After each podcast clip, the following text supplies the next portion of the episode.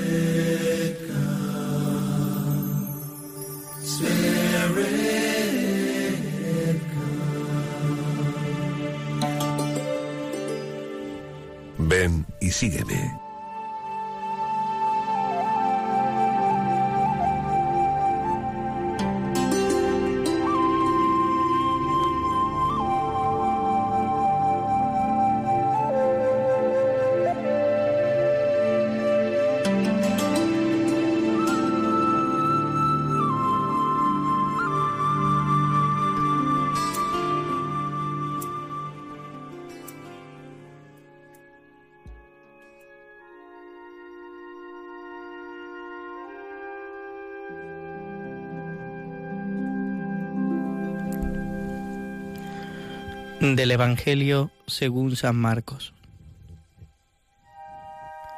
Cuando a los pocos días volvió Jesús a Cafarnaún, se supo que estaba en casa. Acudieron tantos que no quedaba sitio ni a la puerta. Él les proponía la palabra. Llegaron cuatro llevando un paralítico y como no podían meterlo por el gentío, levantaron unas tejas de donde estaba Jesús, abrieron un boquete y descolgaron la camilla con el paralítico. Viendo Jesús la fe que tenían, le dijo al paralítico, Hijo, tus pecados quedan perdonados. Unos escribas que estaban allí sentados pensaban para sus adentros, ¿por qué habla este así? Blasfema. ¿Quién puede perdonar pecados fuera de Dios? Jesús se dio cuenta de lo que pensaban y les dijo, ¿por qué pensáis eso? Que es más fácil decirle al paralítico, tus pecados quedan perdonados, o decirle, levántate, coge la camilla y echa a andar. Pues para que veáis que el Hijo del Hombre tiene potestad en la tierra para perdonar pecados, entonces le dijo al paralítico, Contigo hablo, levántate, coge tu camilla y vete a tu casa. Se levantó inmediatamente, cogió la camilla y salió a la vista de todos. Se quedaron atónitos y daban gloria a Dios diciendo, Nunca hemos visto una cosa igual.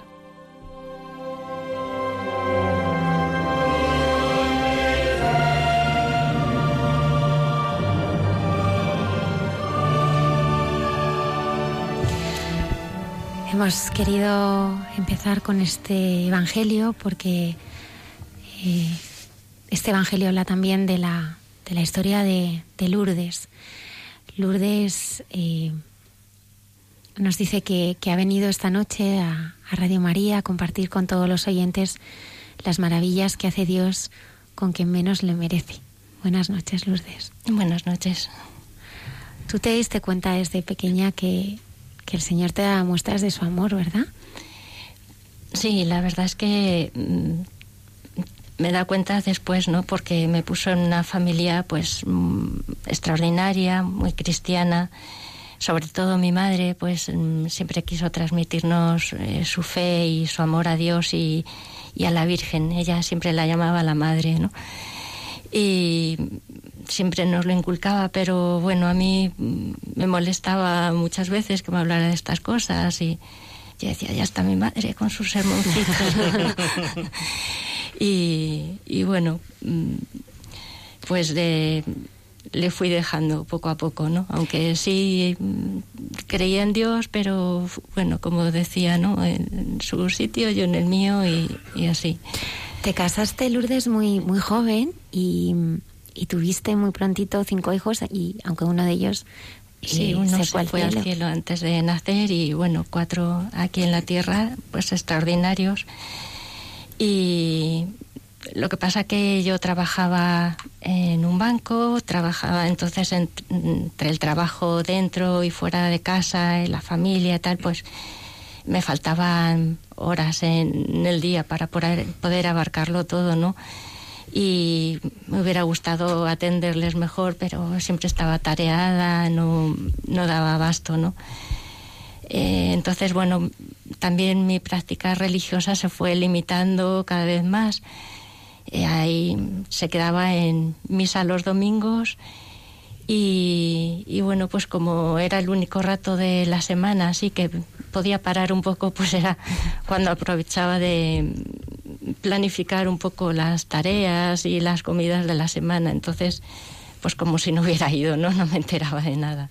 Sí que ah, es cierto que las cosas que aprendemos de niños nunca las olvidamos, ¿no? Y aunque tú todas las mañanas ibas muy deprisa y llena de preocupaciones a trabajar, pues te acordabas, ¿no?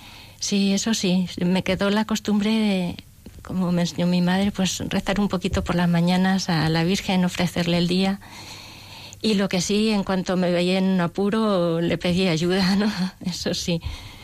Pero, vamos, mm, eh, era ya pues, pues muy, muy puntuales, ¿no? Eh, ¿Cómo era tu vida en aquel entonces? ¿Qué te llenaba? O... Mm, bueno, siempre con la cosa del trabajo, la casa, el trabajo, tal. Estaba muy ocupada, muy, muy agobiada, eh, pero como muy vacía, ¿no? Entonces eh, me apuntaba, a lo mejor pues pensaba que me faltaba algo, me, me apuntaba a clases, a cursos, y lo que hacían era pues agobiarme más todavía, pero no, no me llenaban, ¿no? Y, bueno, pues eh, siempre en ese vacío que tenía, en, esa, en ese desasosiego, pues decía, ay, a ver si me toca la lotería algún día, tal, no sé qué. Y, y, bueno, pues entre tanto te conformas con eso que oyes, ¿no? De, bueno, la salud es lo que importa, ¿no? A los 46 años eh, yo creo que, que, se produce un momento pues eh, muy trascendental en tu vida, ¿no? Que es que, eh, bueno, pues llega la, la, enfermedad, ¿no? Una enfermedad que, que fue debilitando poco a poco todos tus músculos. Sí. Cuéntanos. Me fue empezando, bueno, las piernas, empecé que no podía andar bien, luego los brazos, fue debilitándome. Eh, los músculos, pues en general dejaron de, de responderme, de funcionar hasta que pues me, me llegué a, a, paralizar del todo, ¿no? Eh, llegó un momento que no podía, también tenía dificultades para respirar, para tragar y, y bueno, pues ahí ya tuvieron que ingresarme. ¿Cómo, ¿Cómo fue este proceso durante año y medio, no? Sí, año y medio aproximadamente hasta que llegué a pararme del todo. Entonces, bueno, pues eh, también es cierto que en ese tiempo mm, fue la excusa perfecta para dejar de ir a misa. Y, ¿Cómo nos paraliza el dolor, verdad? Sí, sí, el dolor que a veces no, no entendemos. Y, y entonces, bueno, pues además incluso mi madre algunas veces me decía, oye, pues mira, te podían traer la comunión a casa, eh, pues si quieres, tal. Y, y bueno, pues me, me, molestaba, no, no quería oír hablar nada de eso, ¿no?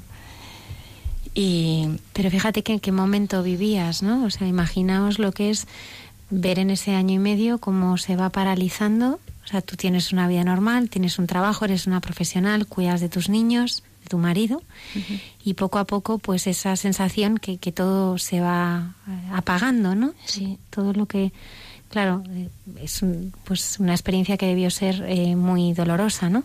Y cuando tienes ya problemas para tragar y respirar, tragar sí. y respirar, cosa que todos consideramos que es algo básico para la subsistencia, ya te ingresan. Sí, me tuvieron que poner una sonda nasogástrica para comer, porque no podía tragar, eh, una sonda vesical para orinar, eh, no podía ya mover nada, ni, ni las piernas, ni los brazos. Y tenía problemas para incluso para hablar, me costaba mucho, era una voz muy, muy débil.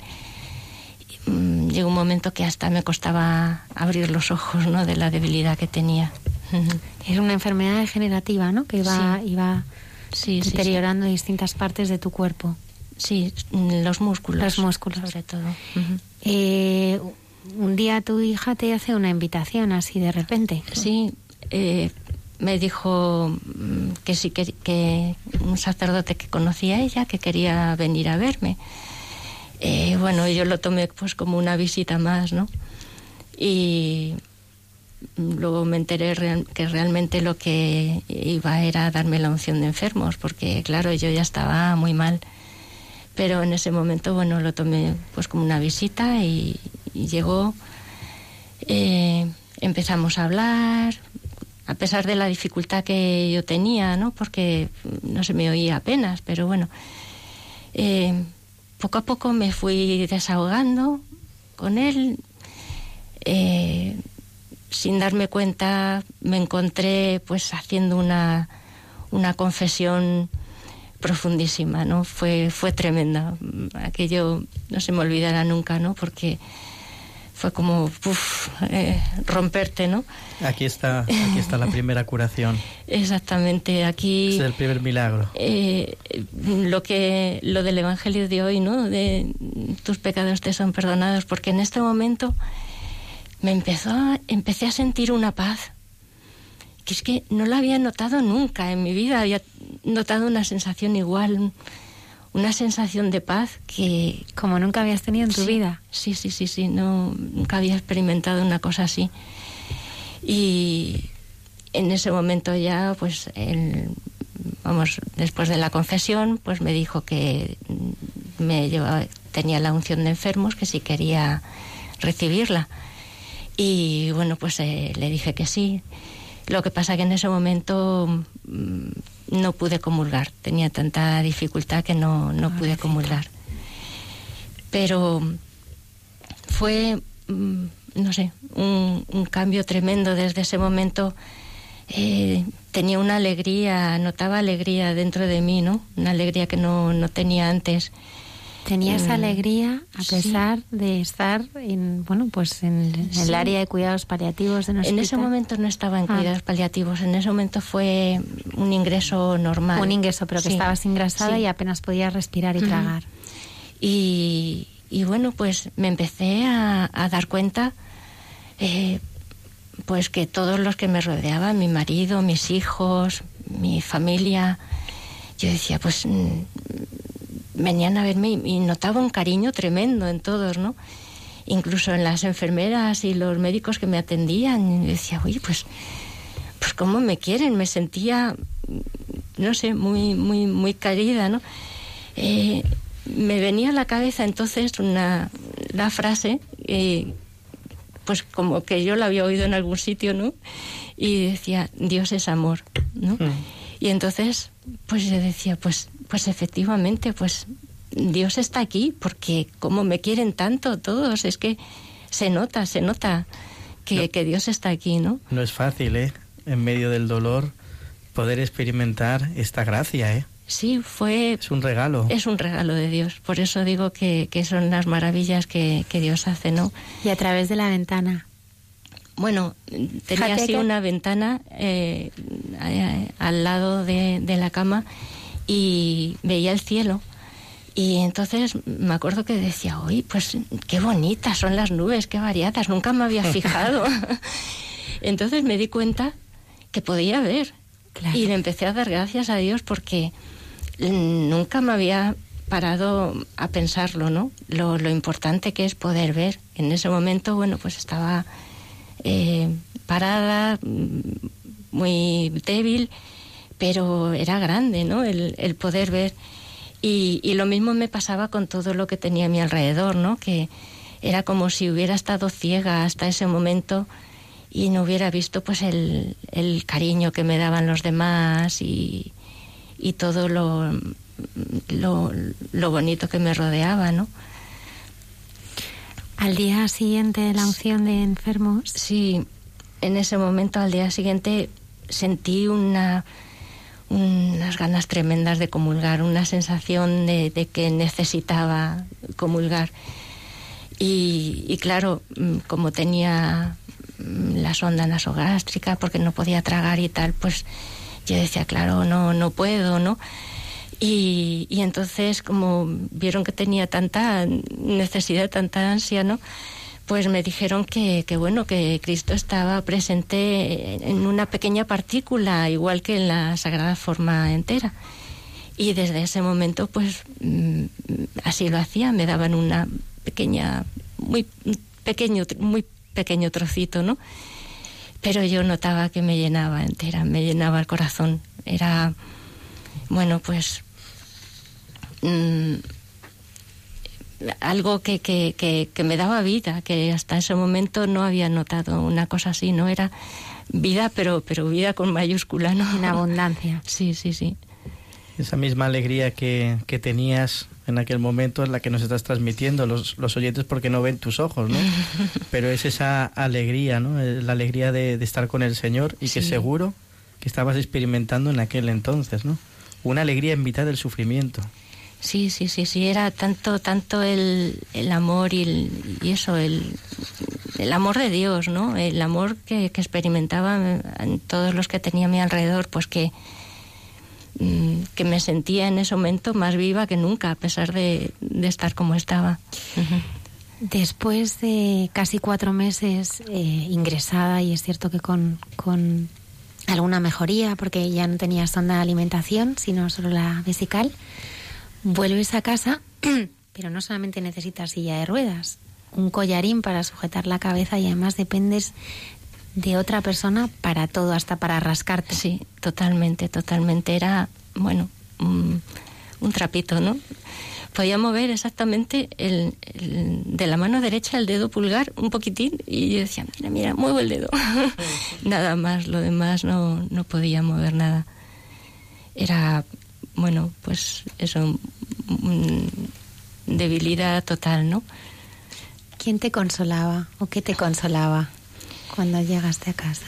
Eh, pues me consolaba eh, el Señor. En ese momento, pues en alguna ocasión venía un sacerdote y, y yo notaba que, que no conocía a Cristo, ¿no? que necesitaba conocerlo y, amarlo. Era una sensación y, y bueno, pues la comunión diariamente, eso me daba la fuerza que necesitaba cada día. Y mm, este sacerdote que iba a verte al hospital te llevaba la, la comunión a casa diariamente y eso te daba muchísima... Bueno, por, por medio suyo. por medio suyo, pero pues, sí, el sacramento sí, que te otras la personas me empezaron a traer la comunión, sí.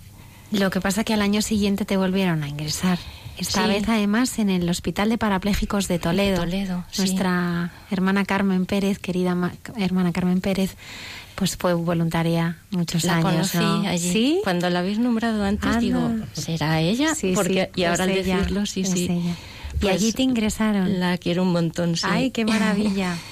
Y allí estuve, fue una experiencia mm, muy dura, pero muy buena, ¿no? Eh,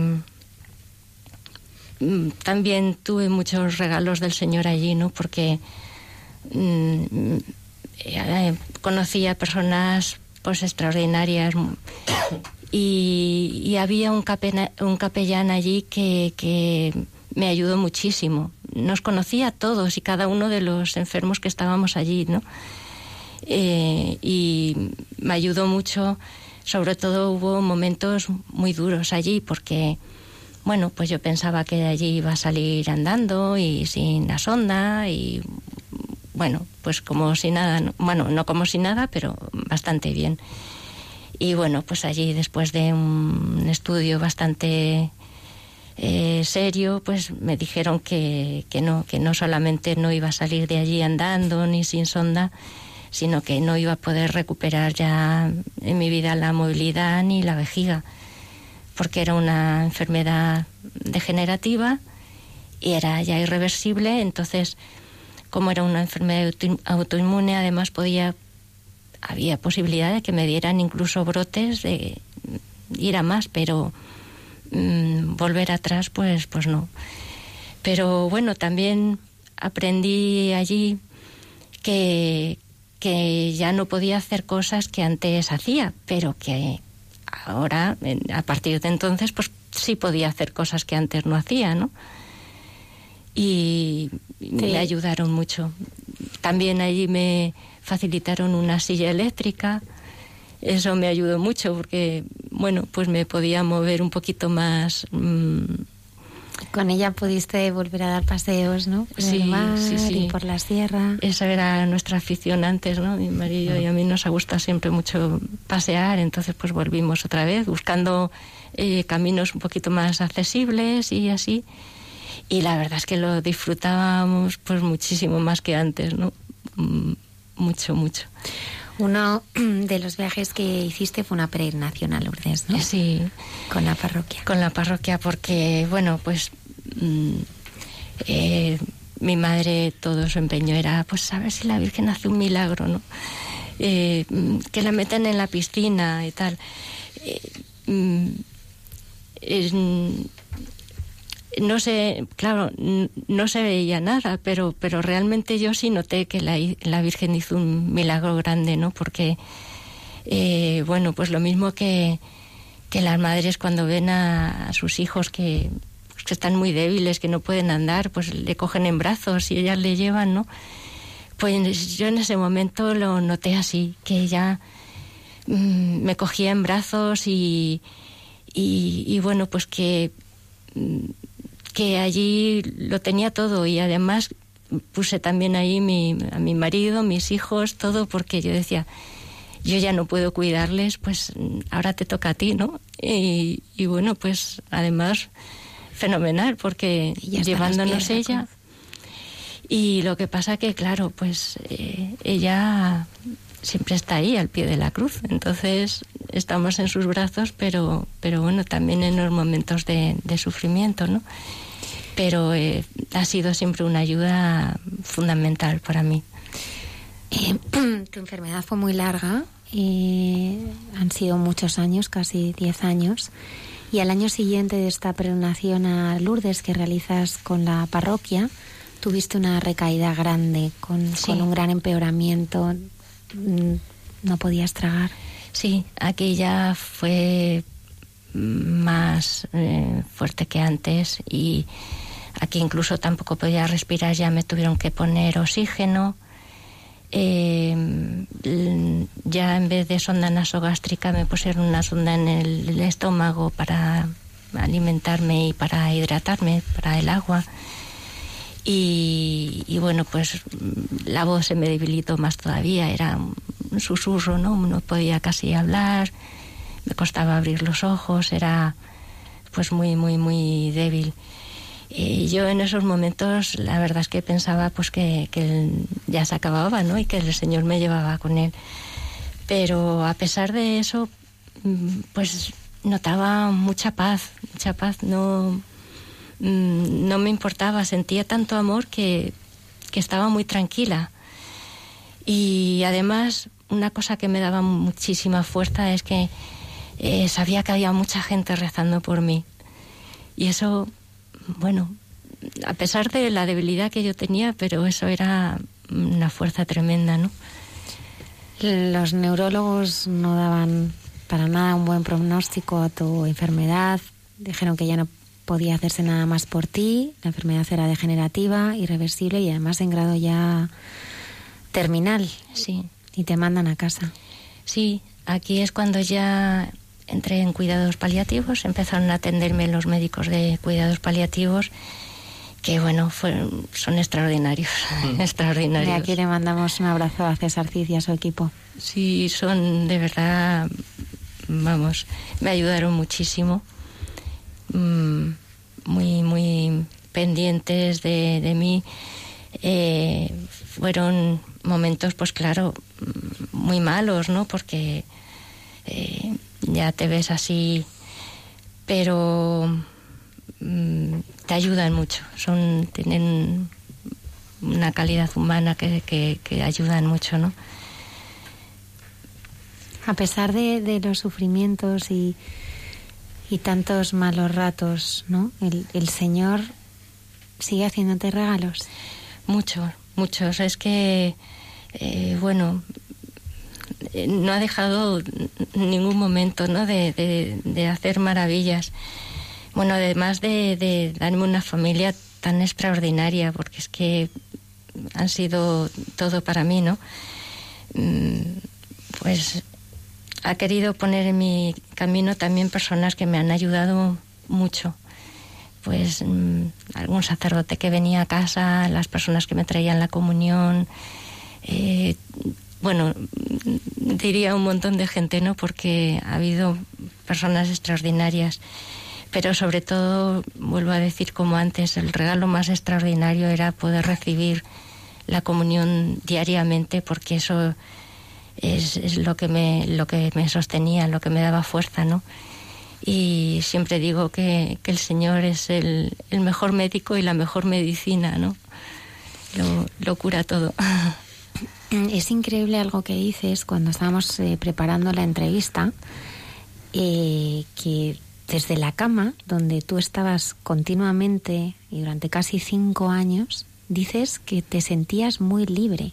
¿Cómo se puede ser libre postrada en una cama sin poderte mover? Sí, es curioso, pero eh, yo por no sé notaba que estaba eh, con mucha gente que mucha gente que estaba rezando por mí, mucha gente que estaba mmm, bueno, pues que, que, notaba que me querían, ¿no? Familia, amistades, todos. Entonces, como que yo llegaba a todo el mundo y a la vez como todo el mundo presente allí en, en, la habitación, ¿no? Eh, a pesar de, de que yo no podía, bueno, pues hacer nada, ¿no? Que todo me lo tenían que dar y todo me lo tenían que hacer, pues notaba que Dios estaba pendiente de mí en cada, en cada momento, ¿no? Eh, lo tenía todo. No tenía, se puede decir, brazos ni piernas y tenía muchas más que antes, porque ellos me daban las suyas y, no me faltaba de nada, ¿no? Entonces, bueno, pues siempre ha estado el Señor ahí pendiente, pendiente y, la verdad es que mmm, siempre me he notado eso en, en, brazos de la Virgen, ¿no? Al pie de la cruz, pero, pero en sus brazos siempre. Me ha ayudado muchísimo. Es importante eso que dices, ¿no? En el sentido de que muchas veces cuando uno pasa por la enfermedad, por el sufrimiento, parece como que Dios abandona, ¿no? Es que, Dios mío, ¿por qué me has abandonado? Es el grito, ¿no? Sin embargo, el Señor está, aunque no lo veamos, está a nuestro lado. Sí, sí, sí, sí. Y, ya te digo, sobre todo, mmm, pues sí, ha habido, no puedo negar, momentos muy, muy malos y de, de, de mucha mmm, dificultad, de mucha soledad. Un momento muy importante fue eh, cuando murió mi madre, por ejemplo, ¿no? Y había veces que parecía que me podía el sufrimiento, que ya no podía más, ¿no? Yo decía, eh, yo no valgo para esto, esto es eh, una cruz muy pesada y, y, yo soy demasiado debilucha, no, no puedo, ¿no? Pero en esos momentos siempre tenía la imagen de la Virgen ahí, me, me acurrucaba en sus brazos y era mi refugio. Y, bueno, siempre me parecía, no sé, eh, como si me dijera, mm, efectivamente, tú no puedes, pero, pero yo sí, ¿no? Y confía que, que yo te llevo. Y era, era todo. Yo siempre doy el consejo, ponte en brazos de la madre porque ella lo puede todo. ¿Era el cierto entonces el salmo? Sí, siempre me acordaba en esos momentos, ¿no? De, del Salmo que, que dice, el Señor es mi pastor, nada me falta. Aunque camine por cañadas oscuras, nada temo, porque tú vas conmigo. Tu hora y tu callado me sosiegan y es que lo notas, que está ahí, pendiente. Uh -huh.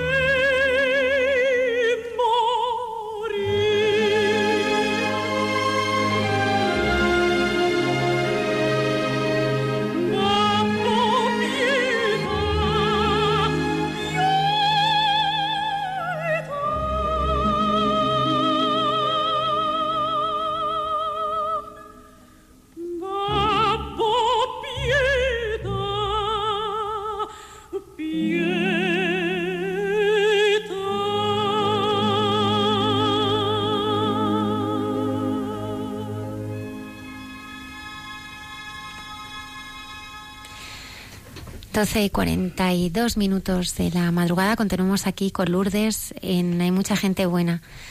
Mm, a veces, Lourdes, pensabas que te gustaría volver a la silla de ruedas. Sí, sí, sí, eh, no puedo negarlo, ¿no? Que eh, tenía ganas, pues, mm, de disfrutar más de, mis nietos.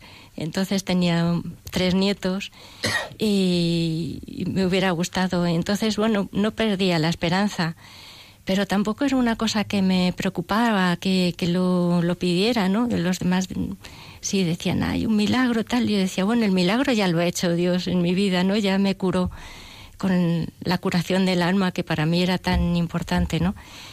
Y, pero bueno, yo no perdía la esperanza y también me veía que si, que si el Señor quería, pues que volvería otra vez a, a la silla de ruedas, pero bueno, lo importante es que siempre que se hiciera su voluntad, ¿no? Que sabía siempre que, que era lo mejor. Para hacerme tu voluntad. Eso es. Así pasaste eh, cinco años que la verdad es que te dejaron totalmente agotada, ¿no? Sí, porque las además ya con las ondas, pues las infecciones eran continuas, ya los antibióticos pues no hacían nada, ya tanto tiempo. Y, y bueno, pues estaba muy agotadilla, la verdad. Eh, pesaba veintitantos kilos, no era nada, ¿no? Un trapillo.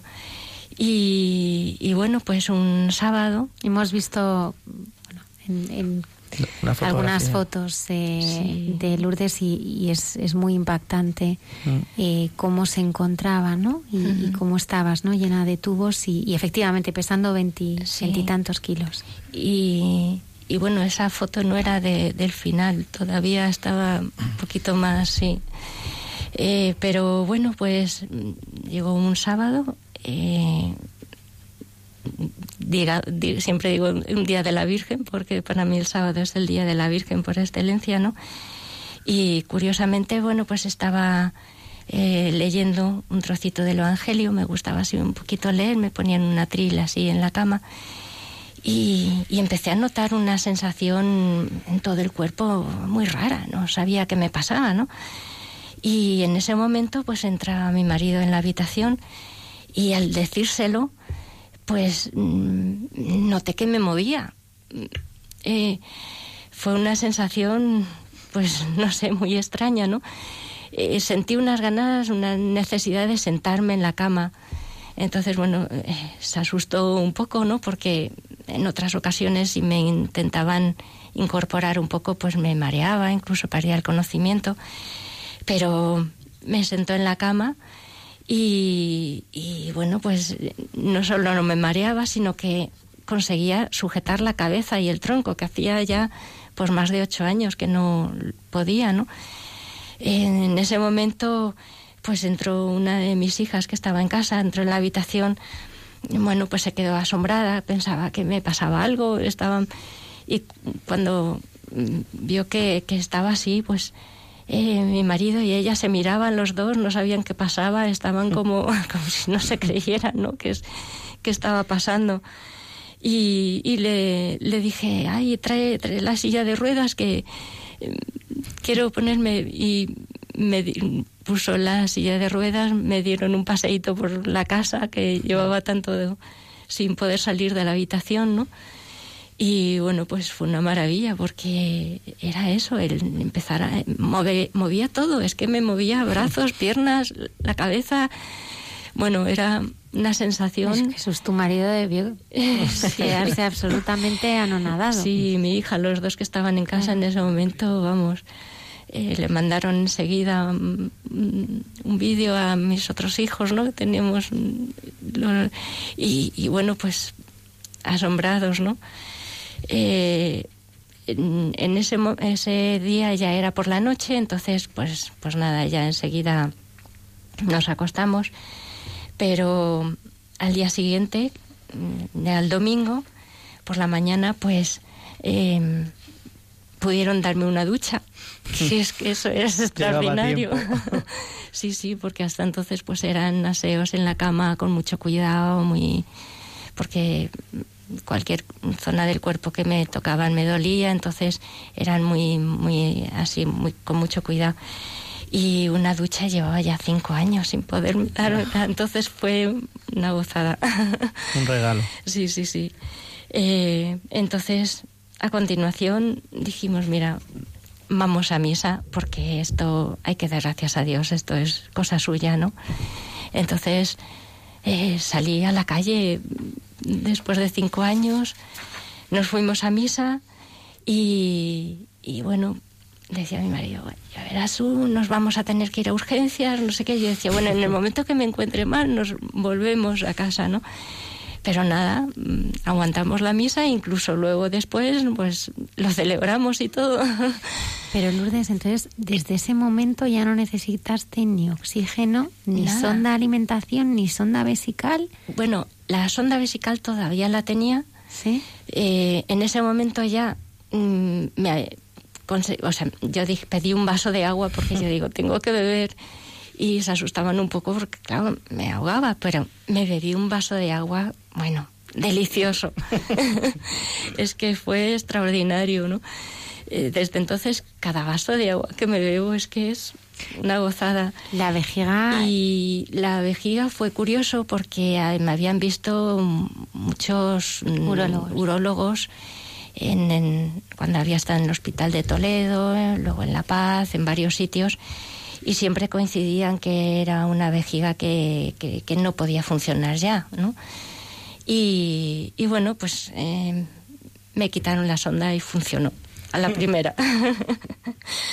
Entonces, incluso recuperé la voz, que es que era un hilillo de voz, y recuperé la voz. Esta voz con la que esta noche estás dando, gracias a Dios. Sí, bueno, curiosamente hasta el pelo, porque de estar en la cama, de tenerla así, nada, era eh, calvas y un pelillo muy fino y bueno, pues eh, me volvió a salir luego poco a poco el pelo y tal. Y bueno, eh, al, ya poco a poco pues mm, incluso voy andando todavía para distancias largas utilizo la silla pero bueno habéis visto que he venido aquí sin silla. ya voy andando cada vez más. Sí sí, sí sí sí. Sí sí sí. Y al poco tiempo además nace tu cuarto nieto. Sí este es el que el que he podido coger en brazos desde que nació y bueno... Como tú le pedías a la Virgen el Lourdes, sí, sí, que te cogiera a ti en brazos y, también a toda tu familia. Eso es, pues disfrutándolo muchísimo, nació al poco tiempo y entonces, bueno, el poder cogerlo y, y luego a los cuatro, por supuesto, ¿no? Eh, disfrutando muchísimo de ellos y hablando con ellos, porque antes, claro, no me oían. Alguna vez les quería decir algo y decían abuela, ¿por qué hablas tan raro que no te oigo? Los pobrecillos, ¿no? Y bueno, pues en estos momentos ya mm, disfrutando con ellos, jugando, abrazándolos, cogiéndolos, ha sido extraordinario, ¿no? ¿Qué ha querido el Señor de ti, Lourdes?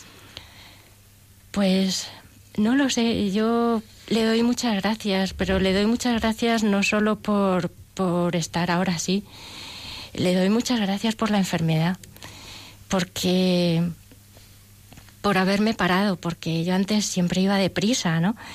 Eh, me parecía que, podía con todo, pero estaba ciega, no, no veía lo que tenía a mi alrededor, no, mm, no le veía a él tampoco, ¿no? no le conocía y no encontraba sentido a nada.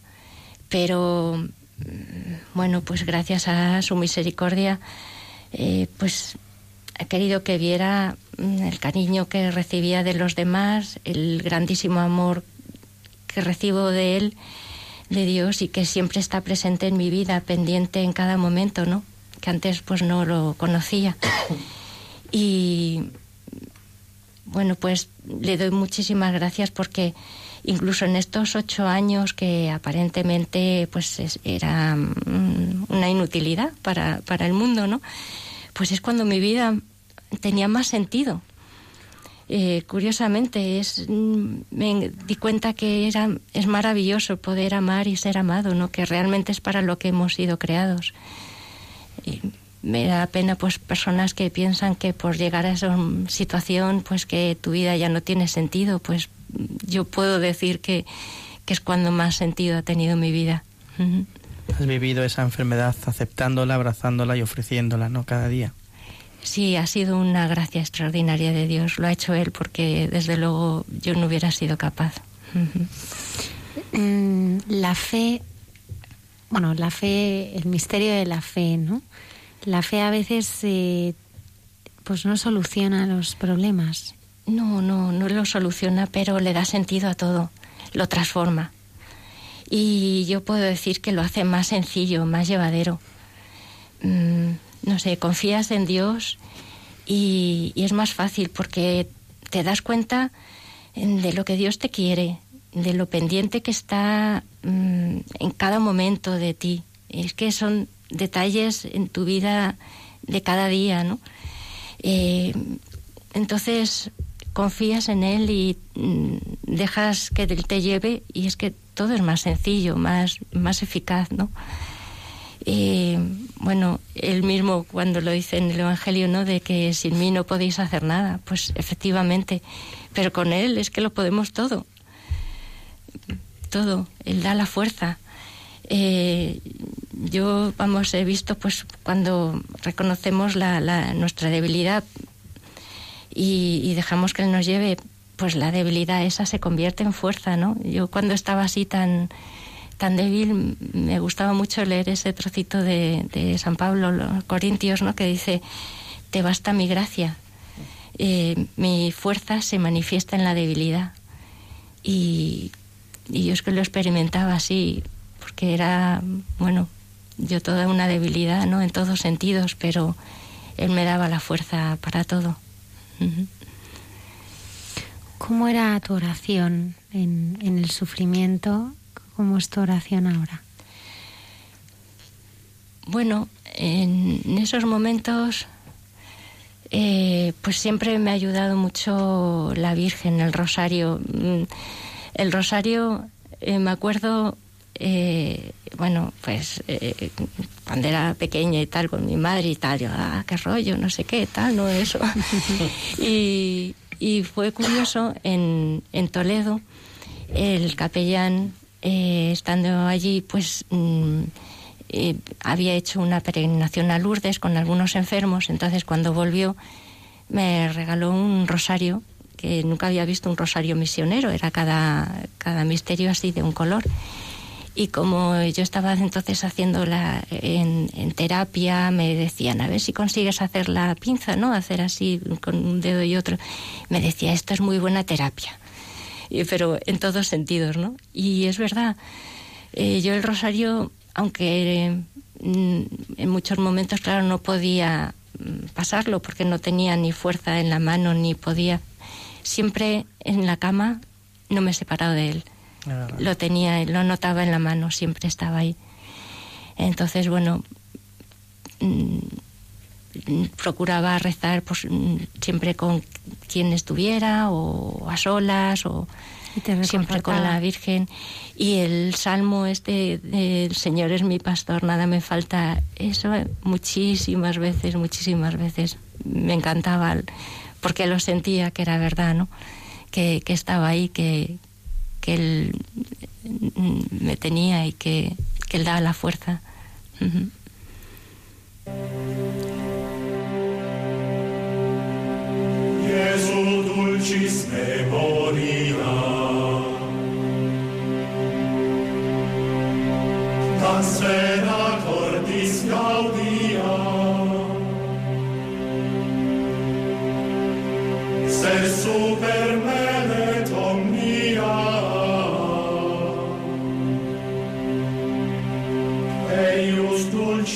presentia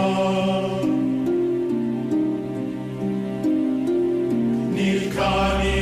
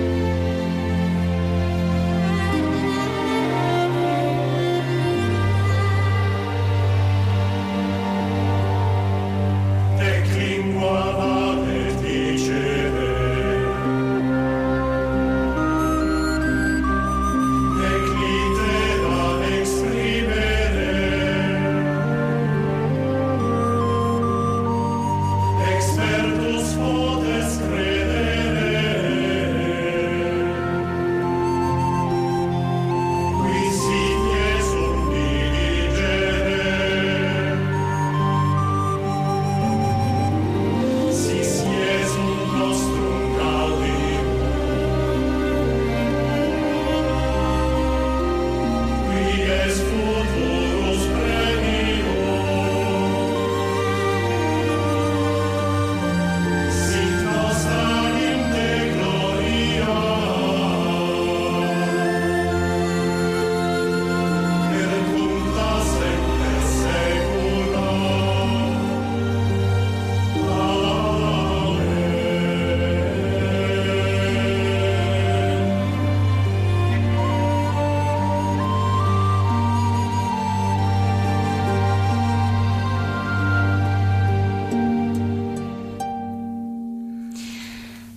12 y 59 minutos eh, de la madrugada seguimos y agradecemos eh, a Lourdes que esté esta noche con nosotros. Agradezco también a, a Maisara. Estuvo hace algunos programas con nosotros, un precioso testimonio de una mujer que se convierte del Islam al cristianismo y fue ella, fue ella la que nos habló de Lourdes y, que también eh, se ha empeñado mucho a que esta noche pudiéramos compartir con todos los oyentes este testimonio tan grande del amor y la misericordia de Dios. Eh, queremos abrir el, micrófono a, un testigo de, de este milagro, ¿no? De este milagro tan hermoso y profundo que empieza por la sanación del alma, por el perdón de los pecados y termina ya por una curación física. Y es Jesús, el marido de Lourdes. Buenas noches. Buenas noches. Te agradecemos que bueno que quieras eh, compartir tu, tu, experiencia. Dices que te cuesta hablar, aquí estás, estás en familia, pero, pero yo sé que, que rezaste, rezaste mucho y ¿cómo viviste la enfermedad de Lourdes? Bueno, una enfermedad así es muy difícil llevar si, no es con la ayuda de Dios, eso está, eso está muy claro. ¿Cómo lleva la enfermedad? Pues mira, como Lourdes lo llevaba tan, tan bien, porque pese a los dolores y sufrimientos que tenía, cuando yo entraba en la habitación siempre estaba con una sonrisa. Entonces, claro, eh, aparte de esa sonrisa te pregunta, ¿cómo te ha ido el día? Me preguntas a mí, que, viéndote cómo estoy. Y entonces, bueno, pues las cosas cambiaban y, y, te resultaba todo muy sencillo y muy fácil. Me resultó la enfermedad de Lourdes, con lo dura que ha sido, ¿sabes? Me resultó muy fácil llevarla, pues gracias a la oración y a Lourdes y... ¿Tú entendías, Jesús, al Señor en esos momentos? ¿Tú qué le decías? como que le...? yo, no sé, yo le decía, pero me la tienes que curar. Rezaba mucho, yo la acompañaba, no entendía nada, no sabía lo que estaba pasando, no, no perdía tampoco la esperanza. Eh, el, hecho de rezar, cuando tú rezas, rezas porque tú piensas que, va a pasar algo, que, que, esto va a cambiar en algún momento, yo no sabía cuándo, pero yo eso sí, eh, esa esperanza no la perdía. Yo nunca nunca entendía eso de, que era terminal. No, no, no, quería entenderlo y, efectivamente menos mal. y era terminal, era terminal, irreversible, degenerativa y terminal. Yo no quería escuchar esas cosas. No, no. El cariño, el amor que la tienes y todo eso te hace también las cosas llevarlas mucho mejor que si, pues, pues si no la quieres, efectivamente. Eso hace mucho. Jesús, todos vivimos en, en el mundo, ¿no? En el mundo que, que le da la espalda al dolor, ¿no? A la cruz, ¿no?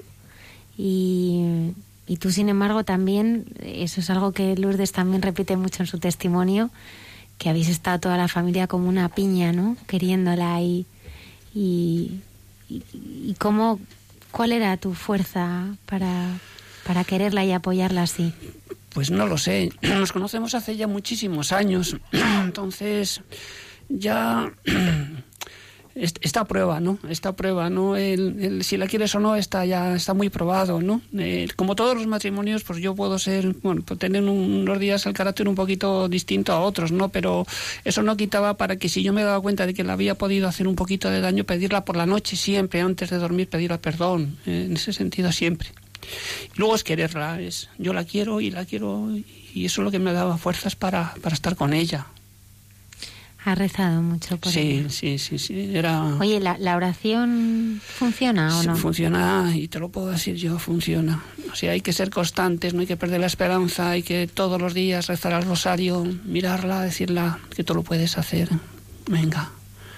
Y, si se lo pides un poquito así con... Eh, continuo, pues ella al final cede como todas las madres. Qué bonito, como todas las madres. Eso es como lo, ¿cómo lo vivieran tus hijos?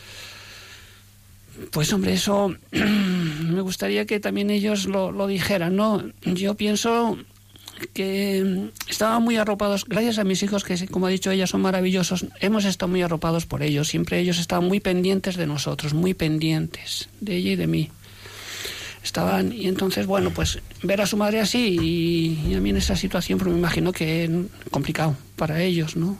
Porque su madre como yo digo, decía, es un vegetal, era un vegetal. Y es que no hacía nada, no podía hacer nada, ni abrir los ojos, mover los deditos, dos dedos, nada más. Entonces, es que eso nuestros oyentes tienen que, bueno, que a veces es eso, ¿sabes? Que ahora la vemos también y está aquí, pero que no podía moverse. Nada.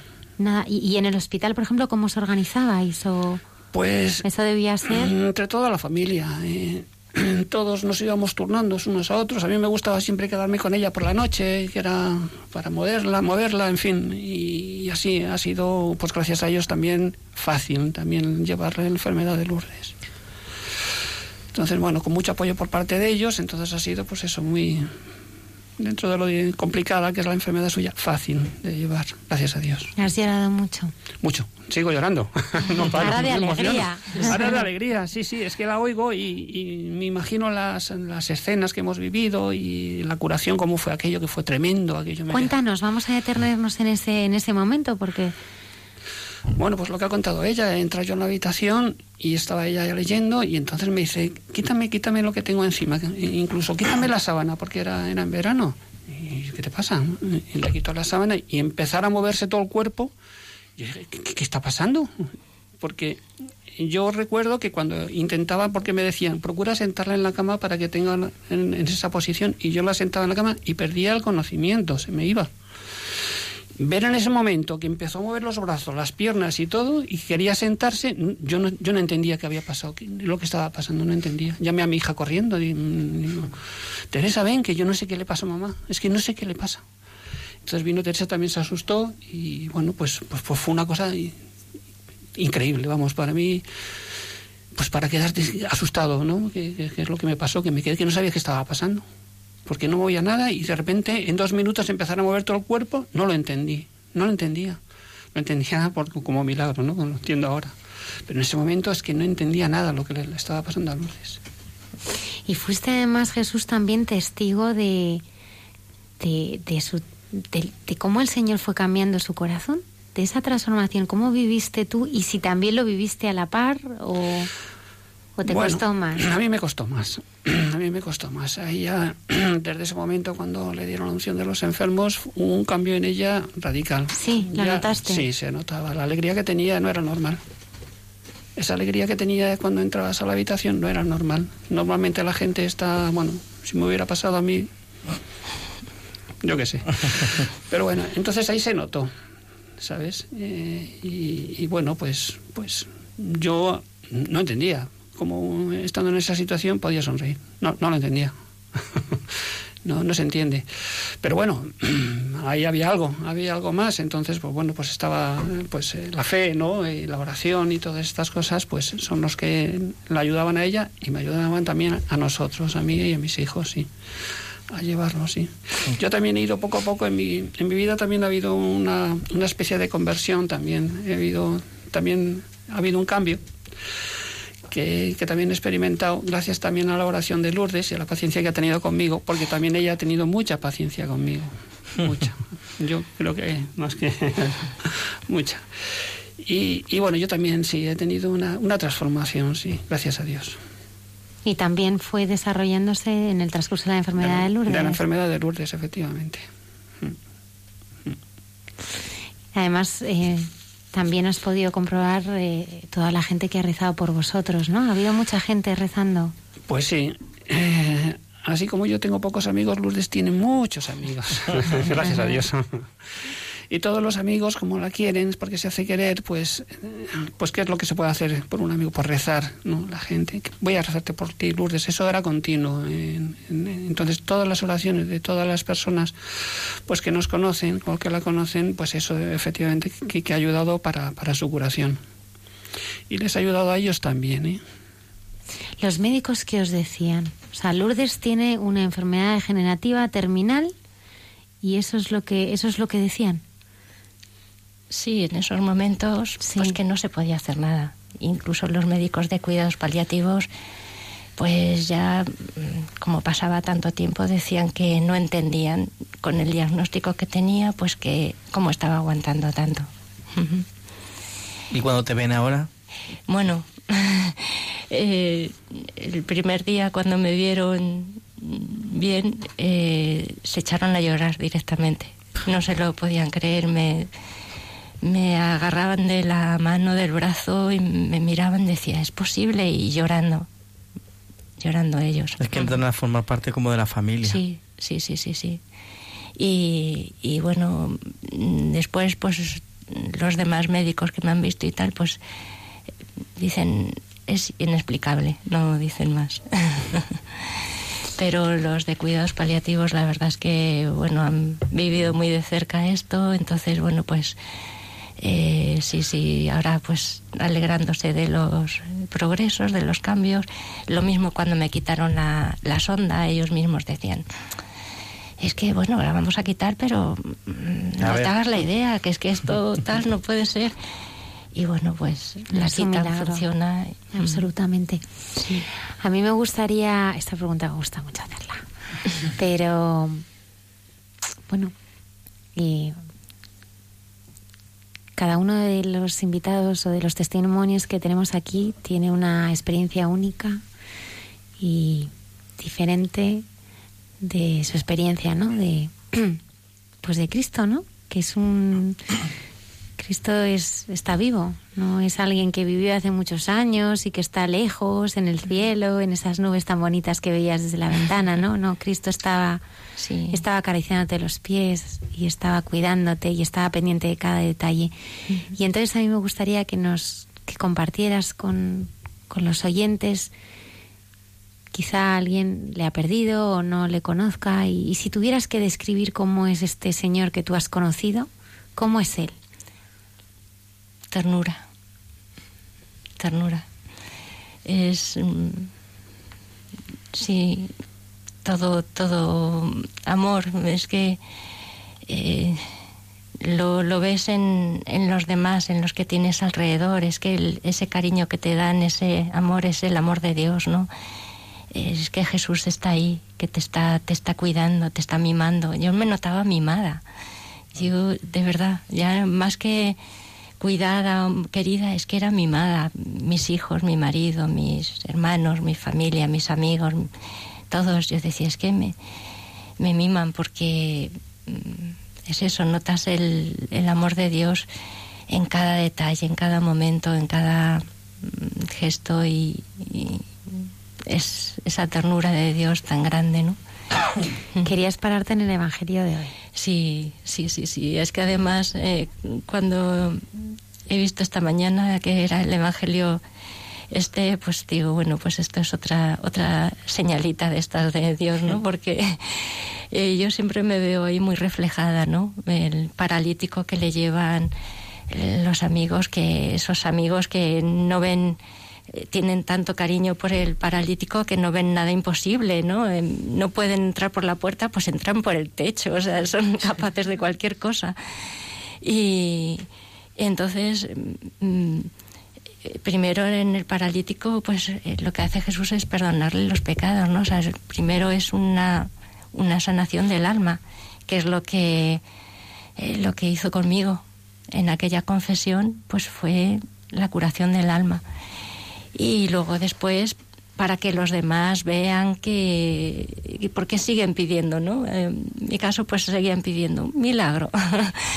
El- parece que, no nos quedamos conforme con eso, pues hace también la sanación de- del cuerpo, ¿no?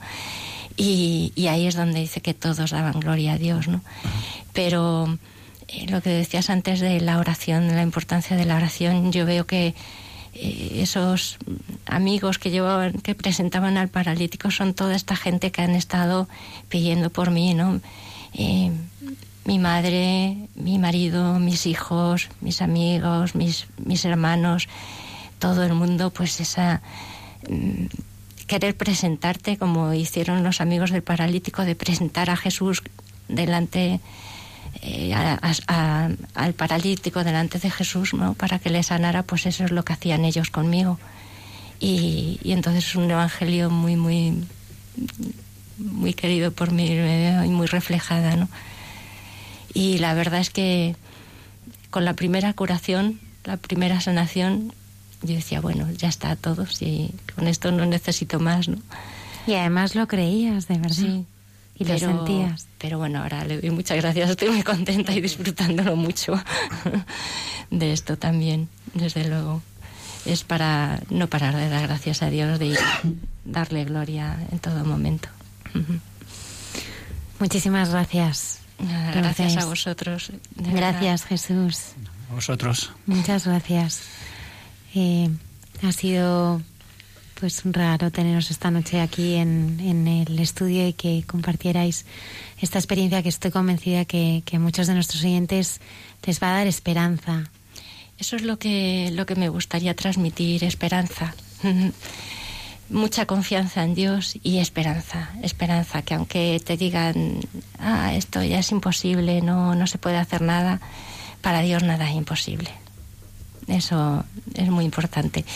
Gracias también a, a Maisara, que quiso que viniera, y a Pablo, que es el que el sacerdote que nos presentó a Maisara y a mí, que ha sido un poco también por el que he venido aquí. Y nada, gracias a vosotros y gracias a Dios.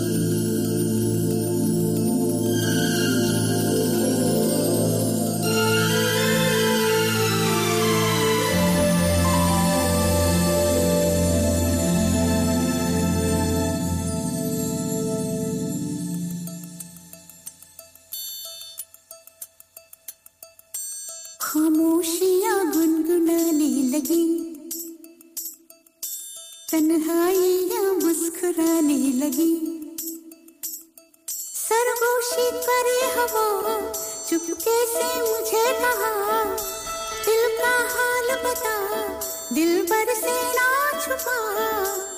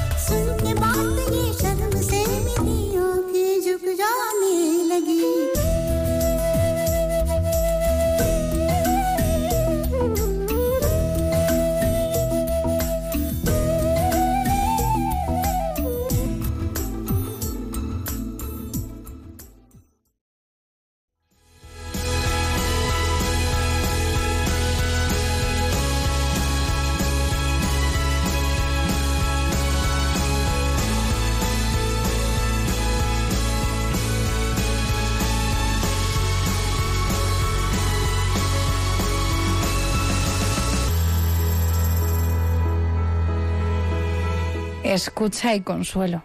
Una mirada cristiana al sufrimiento.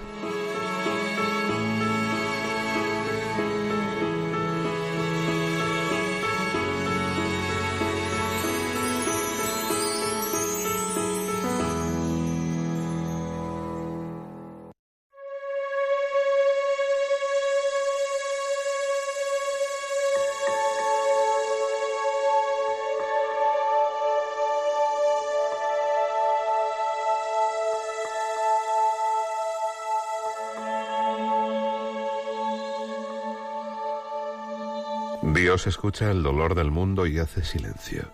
Ora tú en silencio y escucharás la voz de Cristo hablando al ciego, al paralítico y a la adúltera.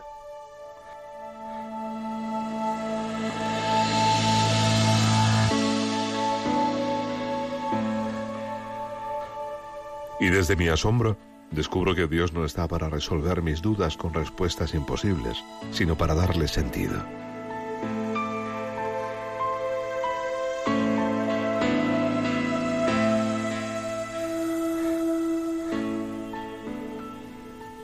fin último de la vida no puede ser expresado apropiadamente sin sentir que la verdad solo puede ser revelada, nunca descubierta. En la certeza de no poder garantizar tu vida, Dios te dará signos de su presencia real que no te dejará ni en el momento de la muerte.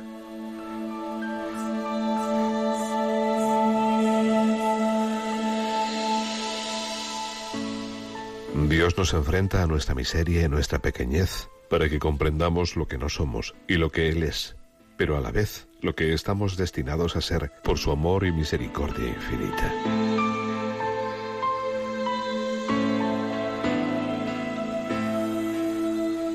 Solo la fe da plena vida a los sentidos para percibir aquello que el hombre es incapaz de sentir.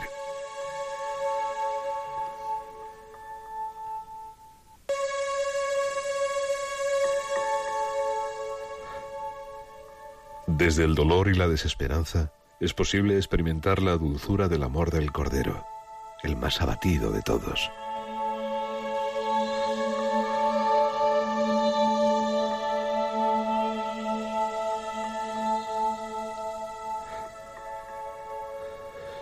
Jesús nos invita hoy a trascender el ritualismo para tocar a los que sufren por alguna razón, con la ternura que solo Dios derrama en los corazones.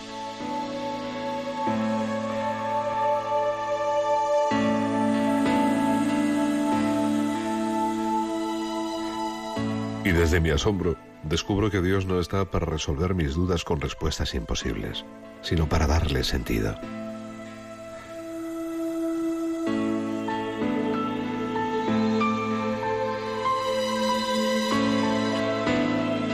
Si Dios la quiso para franquear el mundo con su verbo, imagina el regalo de regresar al Padre de su mano. María es la puerta del cielo.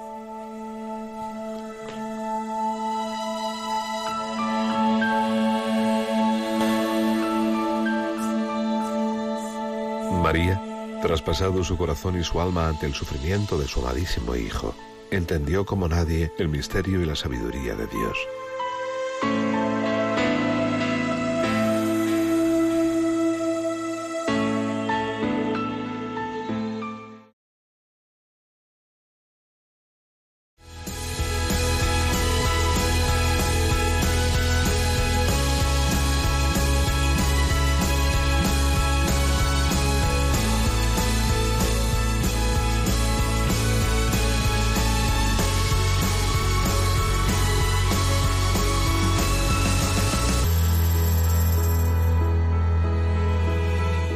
Escucha y consuelo. Una mirada cristiana al sufrimiento. Por César Cid.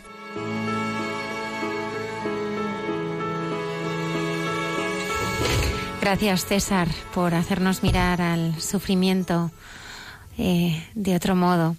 Bueno, eh, cada mes el Papa Francisco eh, lanza a Padre Isaac un pequeño vídeo sobre intenciones en las que eh, encomendar ¿no? o dirigir nuestra oración. Nos pide a todos los cristianos que le ayudemos con, con la oración, que recemos también por esas intenciones que el Santo Padre tiene en el corazón. Y así toda la Iglesia junta rezamos por estas intenciones.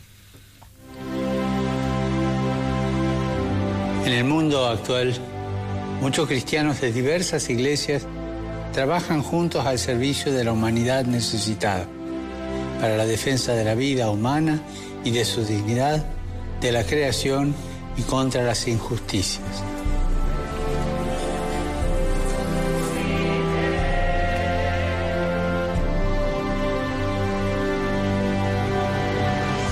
Este deseo de caminar juntos, de colaborar en el servicio y en la solidaridad con los más débiles y los que sufren, es un motivo de alegría para todos.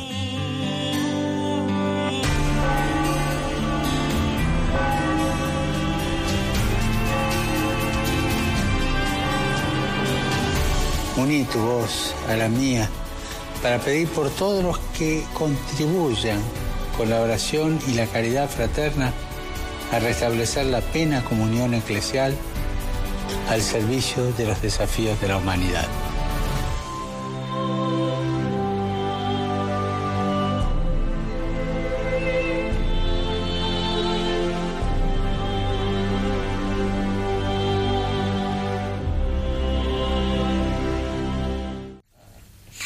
Del 18 al 25 de enero, Padre Isaac. Sí, comenzamos la semana de oración por la unidad de los cristianos, en la que toda la Iglesia reza para pedirle al Señor esa unidad en todos aquellos que creemos en Jesucristo.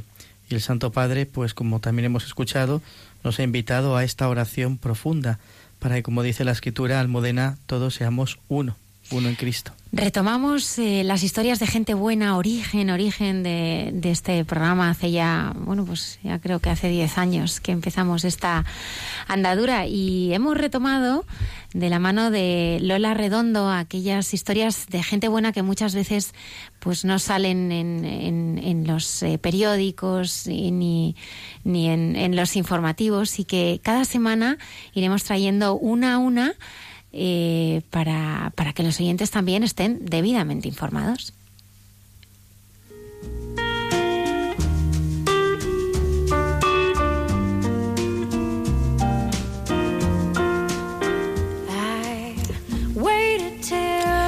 Tiro Ortiz es un niño neoyorquino de tan solo 11 años de edad, pero ya es todo un ejemplo a seguir. Este pequeño ángel, en el metro de Brooklyn, escucha los problemas de los transeúntes y les da consejos para ser más felices en sesiones de cinco minutos.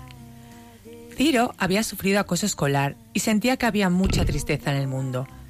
Él quería aliviar esa tristeza ayudando a los demás a sentirse mejor, por eso comenzó esta iniciativa.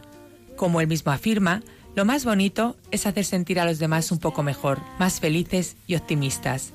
El pequeño cobra dos dólares por sus consejos emocionales y con lo recaudado compra bocadillos en el colegio para niños con escasos recursos económicos. De su corta trayectoria como psicólogo, nos asegura que a lo que más miedo tiene la gente es al cambio.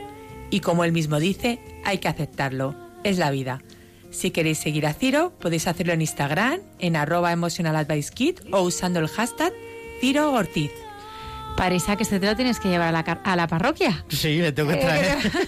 bueno, yo he visto las fotos y no me lo... O sea, es, es, es graciosísimo, ¿no? Es, es un chavalín eh, muy simpático, muy simpático, que, que, realmente se pone en una mesa y está eh, esperando, ¿sí?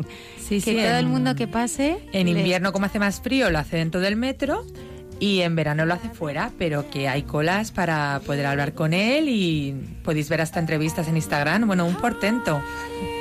Ya sabes, Padre Isaac, un fichaje absolutamente eh, recomendable para, para tu parroquia. Voy a apuntar la dirección donde poder localizarle y así que... ¿No? Tiro Ortiz en Instagram. Ah, perfecto. Pues la apunto, la apunto. Gracias, Lola.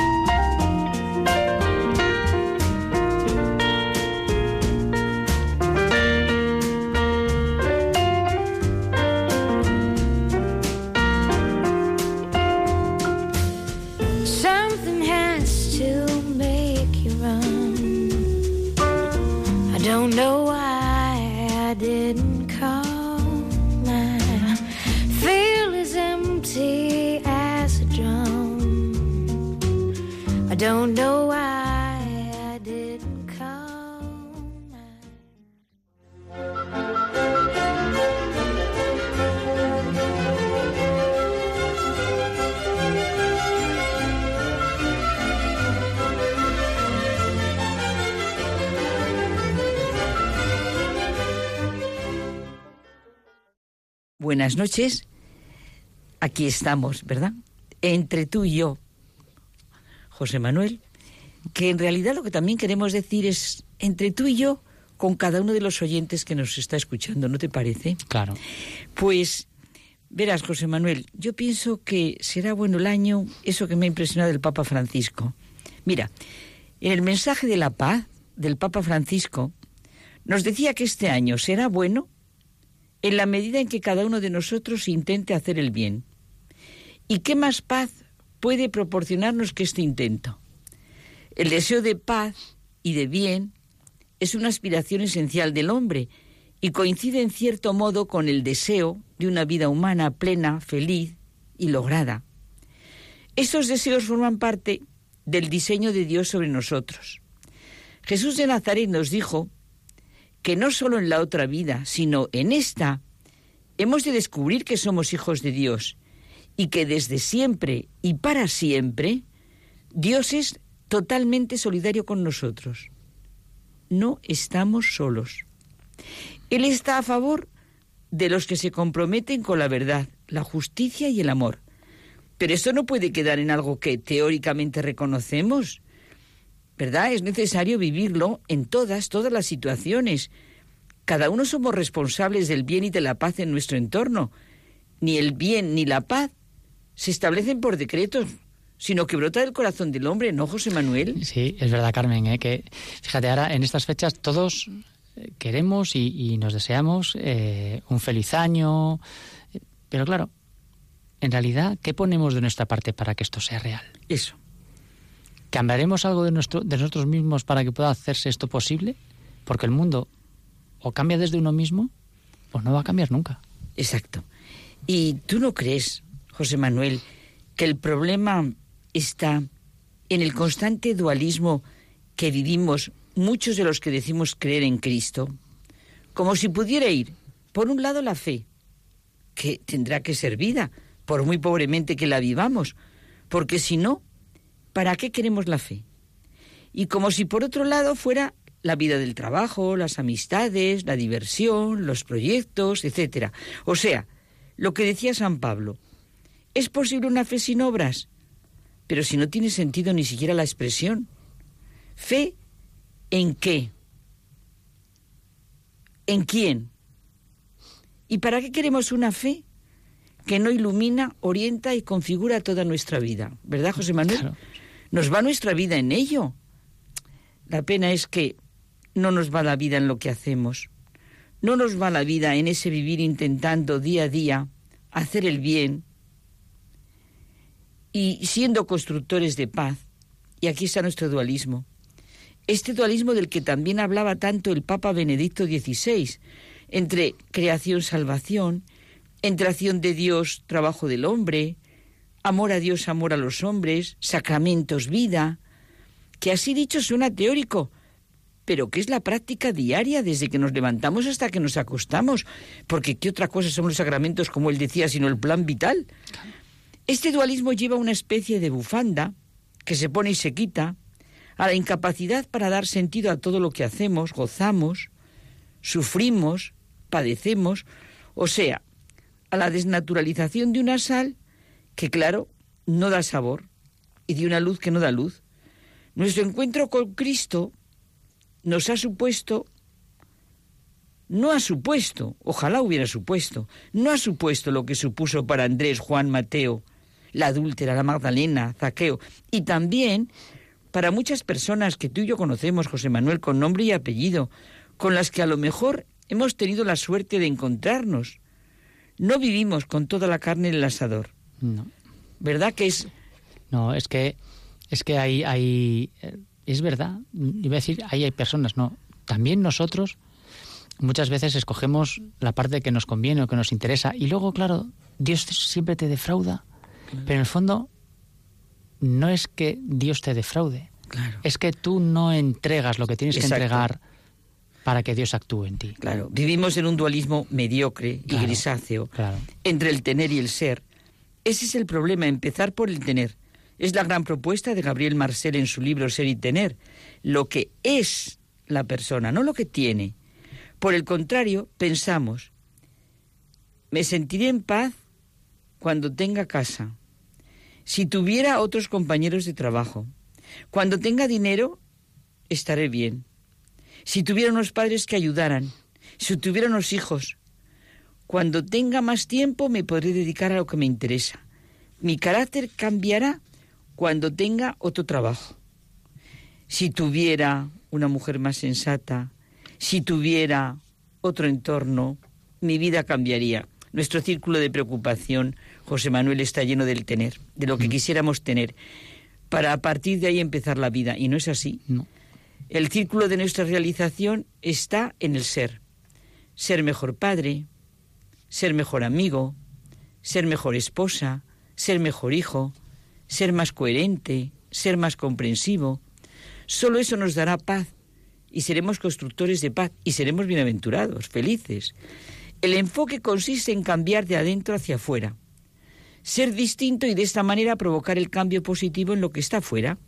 He de ser coherente con mi identidad cristiana y eclesial para afrontar mi vida diaria en mi familia, en el trabajo, en mi consideración a los demás, en mis relaciones con los que me caen bien y los que me, no me caen tan bien, ¿verdad?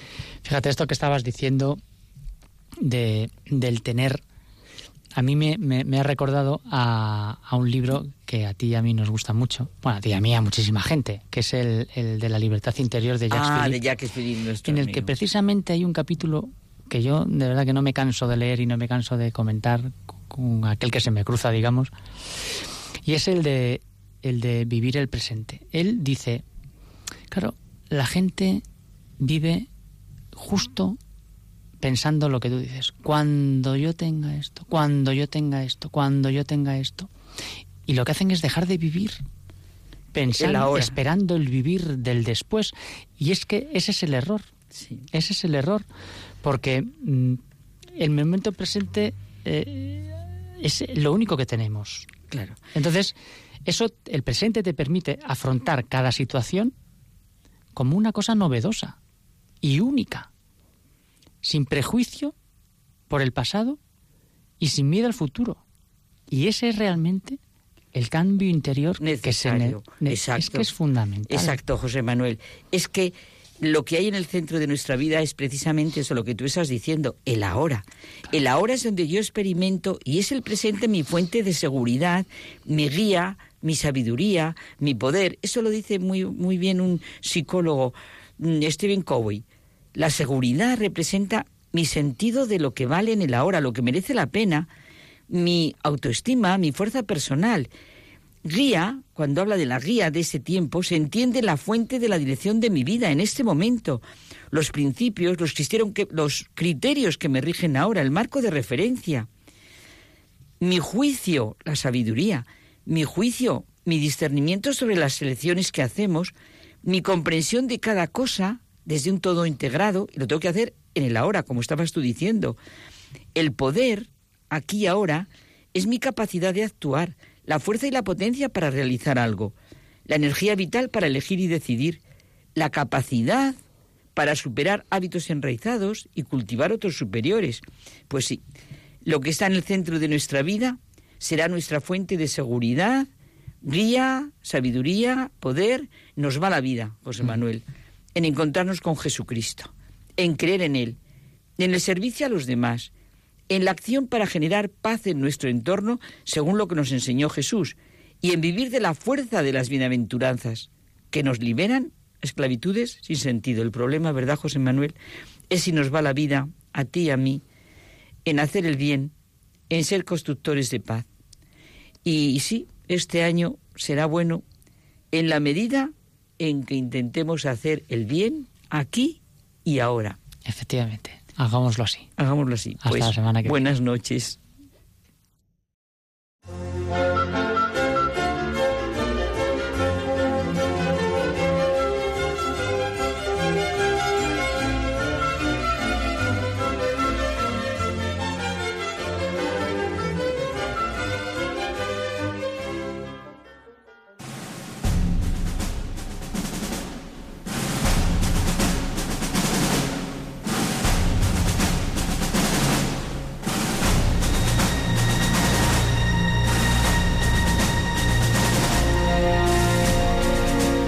38 minutos de la madrugada, esta música nos anuncia eh, nuestra propuesta cinematográfica para este fin de semana. Y es la película de Mel Gibson, Hasta el último hombre. Lola, ¿de qué trata? Eh, sí, efectivamente, Almudena, pues eh, la, última la última película de Mel Gibson es sobre la historia de Desmond II, que es un héroe de guerra que durante la Segunda Guerra Mundial, em, a ver, todo comenzó porque era una persona, era, él era pacifista, ¿no? Entonces, y era un devoto cristiano y no quería llevar armas. Entonces eso eh, decidió alistarse en el ejército como médico. Entonces sus compañeros eh, allí se reían mucho de él porque decían que era ridículo que no pudiese llevar un arma. Y al final demostró durante toda su trayecto- trayectoria, disculpad, que gracias a su gran fe fue capaz de ir al campo de batalla sin un arma y llegó a salvar hasta 75 hombres él solo. Y de ahí se ganó el respeto de sus compañeros. Aunque es una película de guerra, eh, es una película que, que tiene muchos, muchos valores. Luis, ¿tú qué la has visto? Luis Díaz. Es una película de guerra, esas que te gustan. Es una película de guerra. ¿Qué comentarías? Buena. Eh, bueno, hay que decir que, que siendo una peli de Mel Gibson no es para todos los públicos. Es Mm. bastante explícita, eh, sobre todo las escenas de, de guerra. Y, y yo me, me ha gustado mucho precisamente eso, ¿no? Que a veces eh, se puede dulcificar un poco la guerra en las películas, ¿no? O, o ese sentimiento de, de abanderado y de, y de una guerra justa. Y, y Mel Gibson expresa muy bien la violencia de la, de la guerra, ¿no? Y cómo es todo lo contrario a, a- a lo que Cristo, el príncipe de la paz, quiere, ¿no? Es absolutamente el lado opuesto. Y muestra muy bien esa crudeza de la guerra eh, y es en ese sentido es bastante, bastante explícita. Hemos pensado eh, poner el trailer, pero hemos pensado, eh, al final hemos decidido eh, que no. Nos lo ha recomendado Luis. No, bueno, se dice alguna alguna palabrota y no, no Sí. queremos asustar a, a nuestros oyentes. Bueno, pues eh, es cierto que es una película que no es para todos los públicos en el sentido que es muy explícita, que, que hay sangre, guerra, pero nosotros miramos más allá, ¿no? Y es la historia de un hombre que es fiel a sus principios y eh, quiere ir a la guerra eh, para salvar vidas. Eh, ese es el motivo por el que quiere ir a la guerra, no para matar, sino que quiere salvar vidas. Y eh, no eh, se niega a coger cualquier arma, por lo tanto, pues no tiene defensa, ¿no? Ante las bombas, los enemigos, ante tanta violencia, ¿no? Solo su fe y el deseo de, de servir a los demás. Pues hasta el último hombre. Esta es nuestra propuesta mm, cinematográfica para este fin de semana.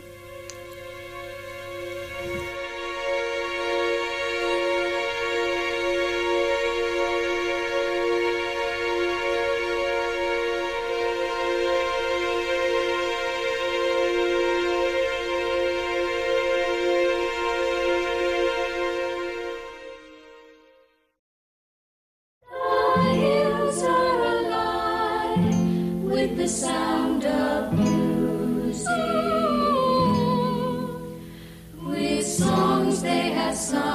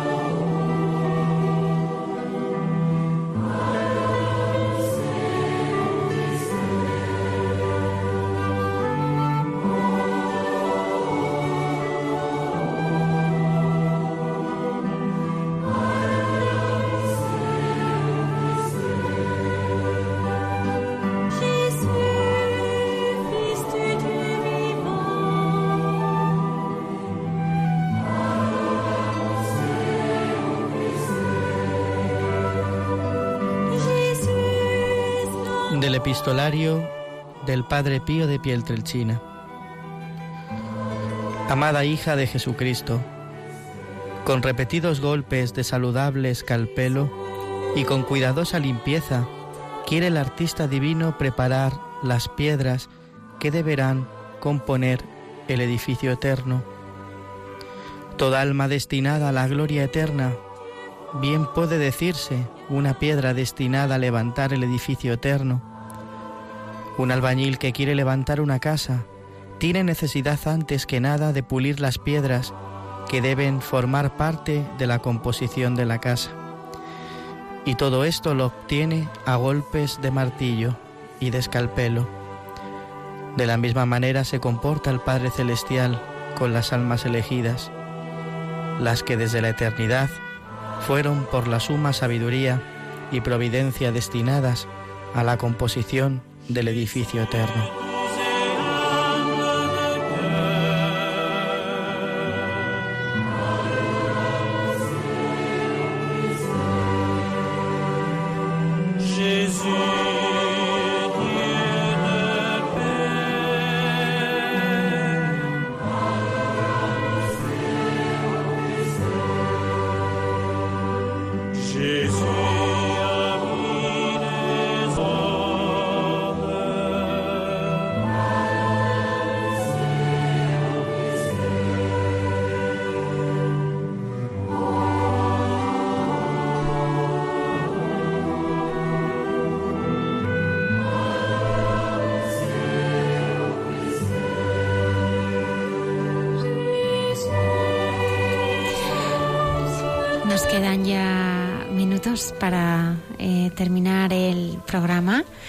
Continúan aquí en el estudio en directo eh, Lourdes y Jesús.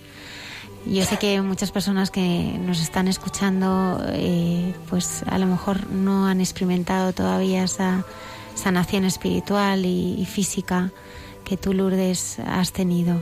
¿Y tú qué les dirías a ellos?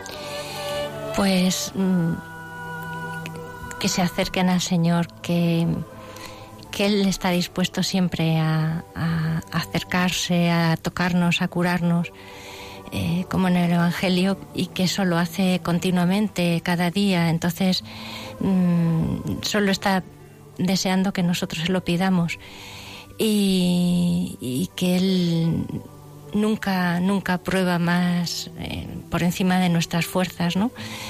Mm, Aunque nos parezca que no podemos más, él, él sí puede. Entonces, si se lo entregamos a Él, si dejamos que Él nos ayude, mm, pues es más llevadero. Mm, Y una ayuda, lo que he dicho antes, fundamental para mí, pues es eh, la ayuda de la Virgen. Mm, No sé, parece que, llega más pues el estar cuando estás malito pues el ponerte ahí en brazos de tu madre no y, efectivamente pues nosotros a lo mejor llega un momento que dices ya no puedo más pero ella lo puede. Y mm, dejarnos acurrucar ahí en sus brazos eh, y con esa ternura de madre pues mm, se nota la ayuda, se nota la ayuda que nos da. Y, y ella puede. Nosotros no podemos, pero ella puede ayudarnos. Y que no pierdan nunca la esperanza, que siempre confíen, que, que siempre les va a ayudar, siempre, aunque parezca momentos difíciles, aunque eh, sea duro, mm, siempre está ahí y no nos deja. Que no sé, se agarren un poquito, aunque no sean oraciones grandes, pero lo que sea, poquito, que le pidan ayuda y, y ella nunca les va a dejar. Muchas gracias, Jesús, también por haber estado esta noche con nosotros.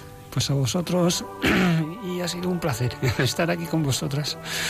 Y nada, gracias también como, como tú estás diciéndome. Gracias a vosotros. Lola, gracias también por habernos acompañado. A vosotros. Padre Isaac, Muchas gracias, Almudena. Una vez más hemos descubierto cómo la oración puede cambiar los planes de Dios. es así. No lo olvidemos nunca. Oremos con insistencia. Nos lo recordaba Lourdes y nos lo recordaba Jesús. Orar sí, con perseverancia, sin cansarnos nunca. Gritar, como decías antes, a micrófono cerrado, ¿no? La oración es el grito del Hijo al Padre.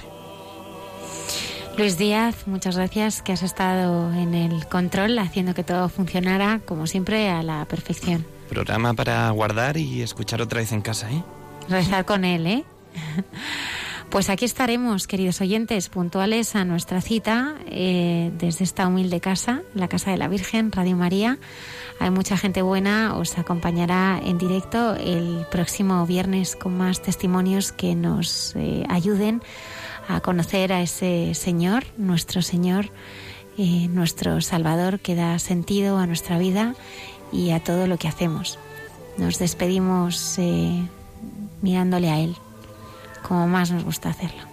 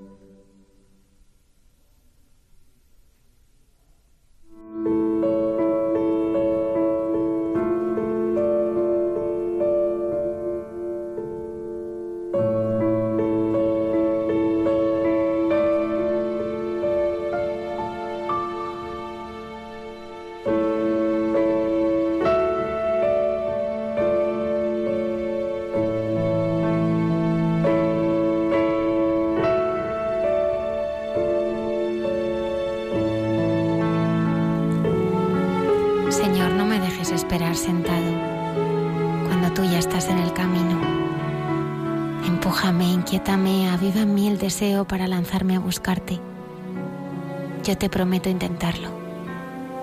Escalaré montañas, salvaré distancias, preguntaré por ti a la tierra, a los otros, a esa voz que tengo tan dentro con verso de paz y evangelio. Gastaré los días, recorreré tierras lejanas. Y si me canso, si vacilo, si reniego de ti alguna vez, no permitas que nunca me rinda. Sé que cuando escuche tu voz, esa voz que pronuncia mi nombre y se invita a mi mesa, entenderé al fin que la salvación ya estaba aquí.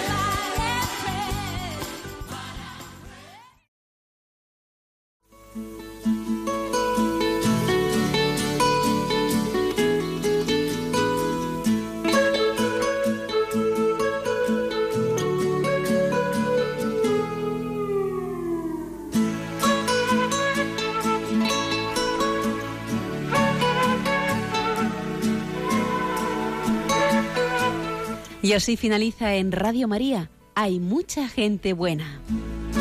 Un programa dirigido por Almudena Delgado.